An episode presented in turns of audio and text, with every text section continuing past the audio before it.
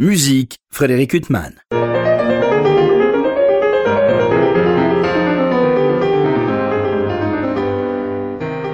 Bonjour, euh, Frédéric Huttman au micro. J'ai l'immense plaisir de vous retrouver pour un nouvel entretien. Et aujourd'hui, euh, je reçois par téléphone euh, Myriam Rignol. Myriam Rignol, bonjour. Bonjour. Alors, vous êtes gambiste, c'est comme ça qu'on dit? Exactement, gambiste ou bien violiste, les deux fonctionnent. Alors, gambiste ou violiste, et j'ai le plaisir de vous interviewer à propos de la parution d'un disque absolument merveilleux euh, consacré à Dietrich euh, Buxtehude. Vous êtes aux côtés de vos deux complices, on peut dire comme ça peut-être, euh, de l'ensemble Les Timbres, Yoko Kawakubo au violon et Julien Wolf au clavecin, Dietrich Buxtehude, avec ses deux premiers opus et parmi ses rares œuvres publiées euh, de son vivant? Oui, c'est ça, exactement. Donc, euh, deux opus, un et deux, pour euh, violon, viol de gambe et clavecin. Des sonates en, trio, même si elles sont notées à deux, puisqu'à l'époque, euh, on notait les instruments euh, qu'on appellerait maintenant solistes et pas la continuo, et pas le continuo. Alors c'est un disque qui succède à quelques autres disques que vous aviez fait paraître euh, aux côtés de l'ensemble Les Timbres. Il y avait Rameau notamment, Couperin, euh, de merveilleux disques. Et alors euh, c'est peut-être c'est pas forcément hors sujet, mais à chaque fois vos disques sont particulièrement soignés, euh, non seulement sur un plan esthétique bien sûr quand on les écoute, mais aussi sur un plan esthétique euh, quand on voit l'objet. Euh, parfois on s'interroge sur le disque euh, avec le streaming, etc. Mais quand on voit votre disque, quand on lit le texte qui l'accompagne, eh ben on s'interroge pas, on sent la nécessité de l'objet disque encore euh, édité pour le label Flora. Euh, c'est vraiment toujours très soigné. Quoi. Là, il y a un, un très beau, une très belle peinture euh, animalière. Et puis euh, l'ensemble du disque est un très bel objet. Ça, c'est une volonté particulière de votre part. Oui, tout à fait. En, en fait, comme le, le disque devient un objet presque de collection, on a toujours à cœur d'en faire un, un joli objet qui ne soit pas seulement un, un support euh, euh, Audio. va avoir à la maison. Oui. Et c'est pour ça que on a depuis le début euh, travaillé la thématique musique et animaux. Donc euh, si vous euh, regardez bien tous les tableaux qui illustrent nos disques, c'est toujours euh, en rapport musique euh, ou nature et animaux et toujours un tableau qui est en rapport direct avec la musique qui est jouée, donc euh, de l'époque et du pays de la musique. Donc c'est le cas ici aussi. Et puis on a la chance de travailler avec le label Flora, qui est un label un peu alternatif. Donc vous, vous l'avez compris, on existe depuis 2007 et on a et on a fait que quatre disques. Mais en fait c'est une chance aussi parce que du coup à chaque fois on a le temps d'y apporter tout le soin qu'on qu'on veut et on peut choisir grâce à ce label Flora, euh, comme je vous le disais, tout, y compris le tableau, y compris le contenu du euh, du livret. Donc pour nous, c'est une liberté qui, qui n'a pas de prix et c'est bien pour ça que le label Flora est le label des musiciens. Alors, Les Timbres, c'est un ensemble euh, qui commence à arriver à une certaine maturité, parce qu'au début, c'était un jeune ensemble, bien sûr. Et puis là, ça a été révélé en 2009, je crois, au concours de Bruges. Et puis là, quand même, vous avez un beau passé euh, déjà. euh, c'est- ça a été toujours la même formation? Oui, en fait, euh, les timbres est un ensemble qui a une naissance un tout petit peu hum, étrange parce que c'est une naissance qui est passée quasiment inaperçue. Et pour vous dire la vérité, à nos yeux aussi, parce qu'on était alors euh, étudiants et on travaillait ensemble en, en tant que groupe de musique de chant, mais comme on doit le faire, comme on se doit de le faire euh, au conservatoire quand on fait nos études. Et pour progresser, on a passé quelques concours internationaux qu'on a euh, gagnés. Et du coup, on a eu des propositions de concert et sans s'en rendre compte, l'ensemble est né complètement sans douleur. Et donc, euh, on était très heureux de faire cette musique ensemble. On a continué et on n'a jamais arrêté. Donc, c'est les mêmes trois musiciens depuis le départ, réunis par une même passion de cette musique et aussi par un, une, vraie amitié qui, qui aussi dure depuis euh, longtemps, comme vous dites. Alors justement, sans mauvais jeu de mots, on est frappé, comme pour tous vos disques, quand, quand on écoute cette musique, quand on écoute votre interprétation, il y a toujours une certaine couleur intimiste, très chaleureuse. euh, parfois, euh, c'est peut-être un préjugé, un cliché, mais pour certains enregistrements de musique baroque, il y a parfois une froideur de l'enregistrement. Et vous, il y a toujours une grande chaleur. Je ne sais pas à quoi c'est dû. Je pense qu'on on joue comme on est, et comme on est trois amis, ça doit s'entendre. C'est presque impossible autrement, même si on voulait essayer de le cacher. Donc je pense que c'est ce que vous entendez aussi, cette, euh, cette chaleur qui circule entre nous trois. Et puis ensuite, c'est quelque chose qu'on a vraiment très à cœur de partager avec euh, le public, qu'il soit euh, avec nous dans la salle ou, ou un peu plus loin avec nous par les ondes. Et, et, voilà, c'est aussi simple que ça. Et puis aussi, il y a, y a, ce fait de se connaître si bien maintenant, parce que vous savez, quand on joue depuis plus de dix ans avec la même personne, avec les mêmes personnes, il y a des choses qu'on ne peut pas expliquer. Pourquoi on les entend, pourquoi on les comprend, pourquoi on les ressent? C'est juste le temps qui a fait ça, qui a créé ça, comme euh, comme qu'est-ce que, comme des enfants ressemblent à leurs parents ou comme euh, des frères et sœurs ou des maris et des femmes se ressemblent. En tout cas, on, commence à, à avoir des couleurs qui sont propres à nous trois et qui ne seraient pas retrouvables avec d'autres personnes. Je ne sais pas si je m'exprime bien. Non, non, vous exprimez parfaitement, puis on comprend parfaitement, et ça explique parfaitement pourquoi ces disques sont si euh, émouvants euh, à écouter. Alors, deux opus, euh, opus 1 et opus 2 de Buxtehude. Le premier, il a été publié à compte d'auteur, je crois, par Buxtehude lui-même. Vous avez totalement raison, et c'est très intéressant de le noter parce que le premier opus a donc été publié par Buxtehude, ça veut dire donc il a, il a payé pour sa publication. Et euh, apparemment, il a eu un succès tellement grand que l'éditeur lui a commandé, donc à son compte à lui, l'éditeur a payé Buxtehude pour qu'il fasse un deuxième opus, qui est euh, aussi soigné que le premier. Enfin, c'est deux opus un tout petit peu différents, mais euh, d'une qualité incroyable. Oui, de qualité incroyable. Alors le premier c'est 1694, euh, le deuxième c'est 1696. Buxtehude, euh, on le connaît euh, comme immense organiste, mais justement d'écouter ces sonates en trio, c'est une musique qui est beaucoup moins connue. Enfin, je parle à titre personnel. Et oui, parce que pour tout vous dire, ce sont des œuvres quand même vraiment très très difficiles. Donc, euh, donc se lancer dedans et surtout dans une intégrale, c'est, c'est quand même comme gravir euh, un bon 3000 au moins. Euh, donc c'est vrai que qu'elles sont peut-être moins jouées, moins interprétées. Après, vous avez dit aussi au, au, début de notre émission qu'elles étaient avec une un préjugé qui pouvait faire peur je crois que quand on écoute le disque, on se rend compte à quel point elles sont aussi jubilatoires et que et qu'il n'y a pas de raison d'avoir peur de cette musique. Au contraire, euh, voilà, donc, euh, donc je crois que ça vaut le coup de tenter l'expérience de l'écoute au moins et pour les musiciens de tenter l'expérience de l'interprétation. Oui, alors justement, euh, c'est une musique qui est d'une très grande séduction.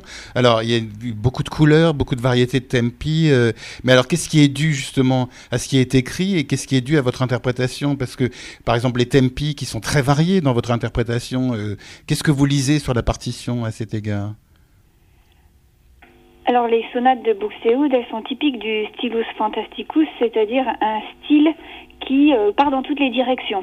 Les idées sont courtes et varient très régulièrement. Donc effectivement, on lit dans la partition jusqu'à 13 euh, indications de mouvement différents dans une sonate qui fait en général une dizaine de minutes. Donc vont se succéder euh, vivace, lento, allegro, adagio, andante, grave, presto, etc., etc., qui sont des indications de tempo et de caractère déjà assez précises, et ensuite que nous on affine en fonction de l'affect qu'on a envie euh, de donner à ces moments-là. Oui, mais alors justement, ces nuances, enfin c'est rare quand même à cette époque 794, 796, de trouver autant d'indications euh, de tempo. C'est vrai, et c'est tout à fait typique de ce stylus fantasticus. Après, on arrivera à des sonates un peu plus, euh, euh, comment dire, euh, quadri thématiques avec la, forme qu'on connaît bien, par exemple chez Bach, en quatre mouvements ou bien en trois mouvements avec l'en vite, l'en vite ou vite, l'en vite. Et ici, on est encore dans dans dans du, baroque déchaîné, si on peut dire donc qui, qui, part vraiment en étoile. le Silus Fantasticus porte finalement bien son nom, fantastique.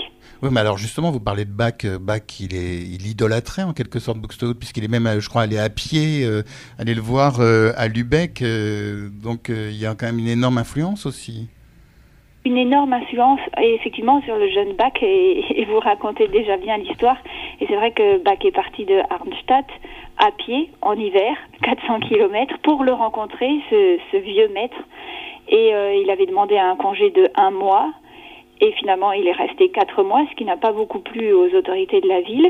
Mais ce qui n'a pas beaucoup plu non plus aux autorités de la ville dans laquelle il travaillait, c'est que quand il est revenu, il a utilisé plein d'accords et de nouvelles choses qu'il avait appris chez ce vieux maître Buxtehude qui étaient très hors normes. Et on pense donc qu'il improvisait beaucoup dans le stylus fantasticus qui, euh, voilà, euh, ne plaisait pas toujours parce que c'était un peu trop euh, décoiffant pour l'époque. Alors la gloire de Buxtehude, elle est partagée entre les Allemands et les Danois, puisque lui-même est né quasiment à une frontière danoise et allemande, et puis après ça a été annexé par euh, l'Allemagne. Euh, pour vous, c'est une musique qui est plus particulièrement allemande? Hmm, Oui, quand même, même si à cette époque-là, les, les, frontières étaient, étaient plus poreuses que celles qu'on connaît actuellement, évidemment. Après, on sait aussi que Buxtehude avait beaucoup de, de correspondance avec tous les pays scandinaves puisque d'ailleurs euh, la plupart de sa musique euh, euh, donc manuscrite est conservée à la bibliothèque d'Uppsala où il avait une correspondance suivie avec le cantor installé là-bas. parce que donc les l'opus 1 et 2 qu'on a enregistrés ici sont les seules œuvres éditées de Dietrich Buxtehude. Ça fait peu, très peu. Mhm. Mais en tant que cantor à la Marienkirche à Lübeck, il avait composé évidemment énormément d'œuvres religieuses mais pas que, qui euh, étaient conservées dans les archives de, de la ville et de l'église et qui ont toutes disparu lors du, des bombardements de la Seconde Guerre mondiale. Donc euh, les, les œuvres qui nous restent de Buxtehude sont principalement conservées euh, en Suède.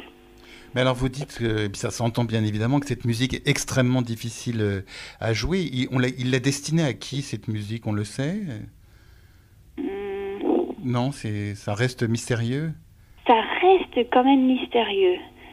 Euh, en tout cas, des interprètes de haut niveau technique, parce que c'est pas possible autrement. Euh, mais après, euh, est-ce que c'était pour des musiciens professionnels? Probablement un peu, mais sûrement pas que, parce que sinon, ça serait pas de la musique éditée. Donc, ça devait être aussi pour ce qu'on appellerait maintenant des musiciens amateurs de très haut niveau. Alors ces musiques, ces sonates, alors il y a sept sonates euh, opus 1 et tout autant de sonates euh, opus 2, euh, on le disait, euh, Myriam Rignol, il y a une alternance de, mouvements, euh, et ça peut être très rapide, avec, des, sonates qui durent tout au plus une dizaine de minutes, mais tous ces, cycles de mouvements extrêmement variés, et, vous disiez, il y a Vivace, mais vous, vous, quand vous interprétez cette musique, vous avez beaucoup étudié les textes pour savoir à, à quoi correspond cette notion de Vivace, Allegro, etc chez Buxtehude Parce que c'est pas pareil que chez un autre compositeur, forcément. Oui. Alors, effectivement, quand on interprète cette musique pour essayer d'être euh, le plus pertinent, mais aussi le plus fort dans l'émotion qu'elle peut dégager, on essaye de se rapprocher de, ce qu'a voulu euh, euh, transcrire le compositeur quand il a écrit une indication. Donc on fait des analogies avec les textes qu'on connaît qui expliquent à quoi correspondent un vivace, etc. Après, il reste une certaine liberté, notamment, je vais vous donner un exemple de pourquoi il reste cette liberté, c'est que donc ces, euh, partitions sont éditées en parties séparées. Ça veut dire qu'il y a la partie de violon avec seulement toutes les notes du violon, la partie de viol, idem que les notes de la viole, et la partie de clavecin. Et pas les trois parties les unes au-dessus des autres, qu'on appellerait une partition générale. Et donc sur les parties différentes, il y a parfois des indications différentes, c'est-à-dire une pièce qui s'appelle lento pour le violon pourrait s'appeler grave chez la viole et aussi lento chez le clavecin. Donc euh, est-ce que c'est une erreur d'édition? Est-ce que ça veut dire que les violistes, on va plutôt leur proposer de jouer grave ou les, les violonistes lento? En tout cas, ça nous laisse une marge de liberté qui est appréciable parce que comme ça on peut aussi s'approprier la musique. Évidemment, il n'y aura jamais marqué vivace au violon, c'est-à-dire un mouvement rapide, et lento à la viole, c'est-à-dire un mouvement lent. Donc, on s'approche au plus près de ce qu'exprimaient ces, ces, euh, termes. par exemple, andante, qui signifie un mouvement moyen, modéré, signifie allant. Voilà ce que ça signifie en, en, italien. Et, et ça permet aussi d'en dégager des couleurs. Et puis après, on se fait guider aussi par comment le thème est, est traité par Buxtehude, comment l'harmonie a été choisie, aussi quelle est la tonalité, c'est tout des, des indices très précieux pour nous pour euh, les choix des, des affects, des émotions. Et enfin, il faut quand même l'avouer, au final, c'est nous qui jouons, donc c'est nous qui finissons de colorier la partition. Alors Myriam Rignol, le livret qui accompagne ce, disque magnifique est signé de Vincent Bernard, qui nous dit que, à la différence des suites usuelles en France et des sonates d'Achiesa italienne, ces sonates ne contiennent aucune danse stylisée, à l'exception de la gigue finale de la sonate opus 2, numéro 3 en sol mineur. Alors qu'est-ce que ça signifie qu'il n'y a pas de, de, danse stylisée? Parce qu'à l'écoute, euh, c'est quand même il y a des mouvements qui ont l'air très dansants quand même. Oui. Alors un caractère dansant euh, ne veut pas dire que ça soit une danse. En fait, euh, euh, un mouvement dansant est très codifié puisqu'il doit pouvoir être dansé par par des danseurs. C'est un peu logique ce que ce que je dis. Et, et, donc il y a différents codes. Une gigue a un code rythmique par exemple et aussi un code de carrure, tout comme on aura un menuet ou encore une courante.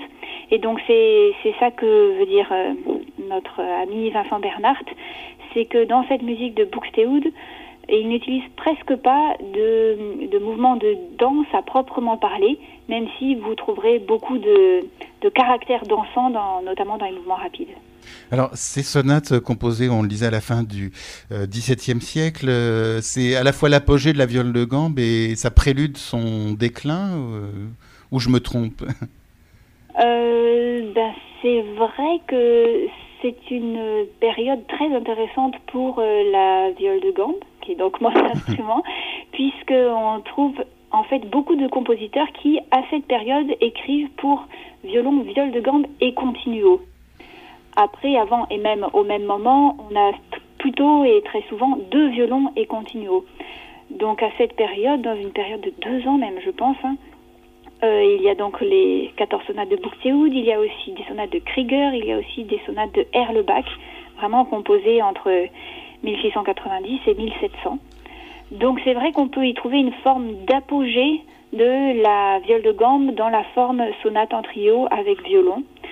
Mais après, elle aura encore quelques titres de noblesse avec, euh, avec l'utilisation que Bach en fera dans ses cantates, dans ses passions.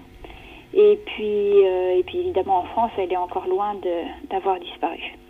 Alors Myriam, Rignol, en préparant cet entretien, j'ai vu que vous aviez commencé la viole de gambe à l'âge de 7 ans. Mais comment on, choisit à l'âge de 7 ans de faire la viole de gambe? Ou c'est quoi? C'est les parents? Euh, C'est quel contexte? Alors ça dépend pour chacun de, de leur histoire. J'enseigne depuis maintenant 10 ans au conservatoire de Besançon et j'ai des élèves qui commencent à 5, 6, 7 ans et chacun a une histoire particulière.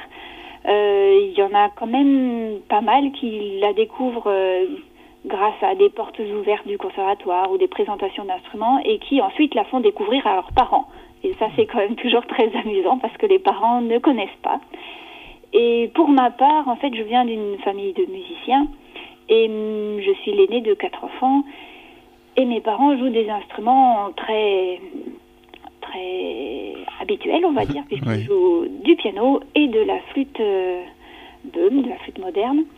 Donc, euh, comme j'étais leur premier enfant, j'ai fait comme eux du piano et de la flûte moderne, parce que vous savez que quand on est dans une famille de musiciens, la musique c'est comme une langue maternelle, euh, on la parle dès qu'on dès qu'on peut.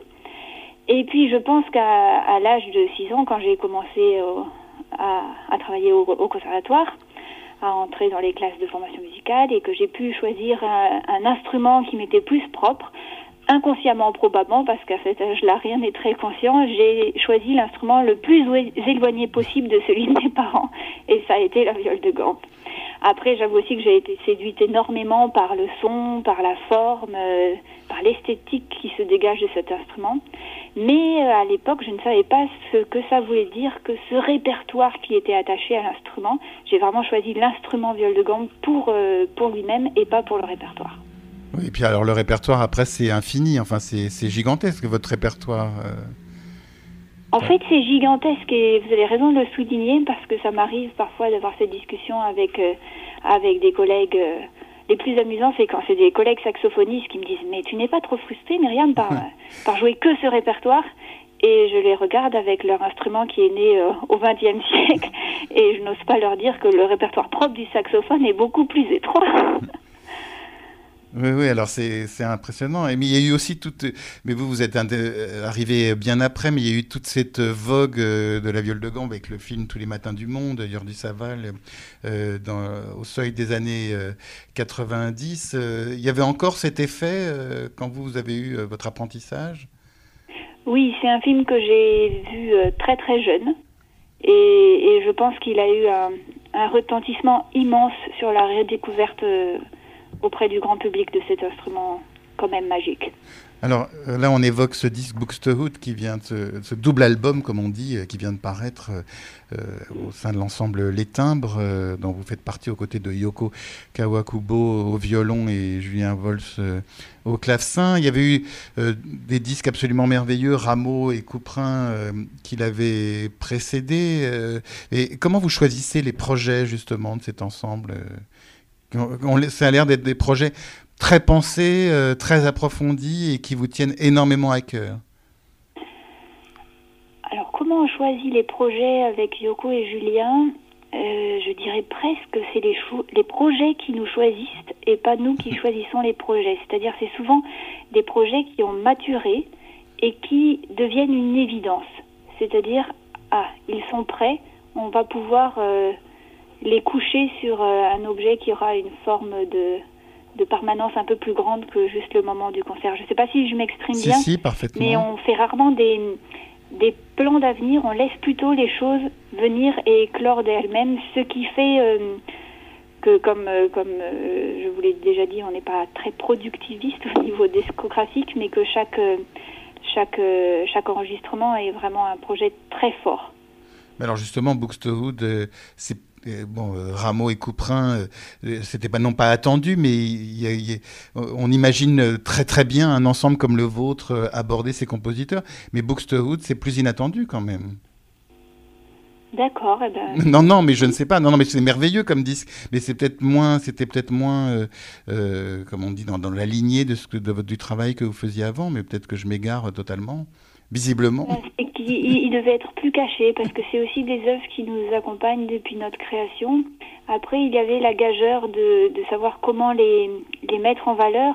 On s'est longtemps interrogé si on voulait les mettre en, en valeur d'une manière euh, colorie, c'est-à-dire euh, avec plusieurs compositeurs qui se répondent les uns aux autres.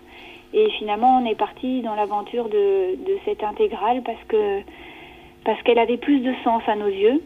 Aussi parce que les opus, on, le sent, Buxtehude a, a, y a inscrit une logique. Si vous regardez euh, les tonalités de l'opus 1 et les tonalités de l'opus 2, vous y verrez une, euh, une grande logique.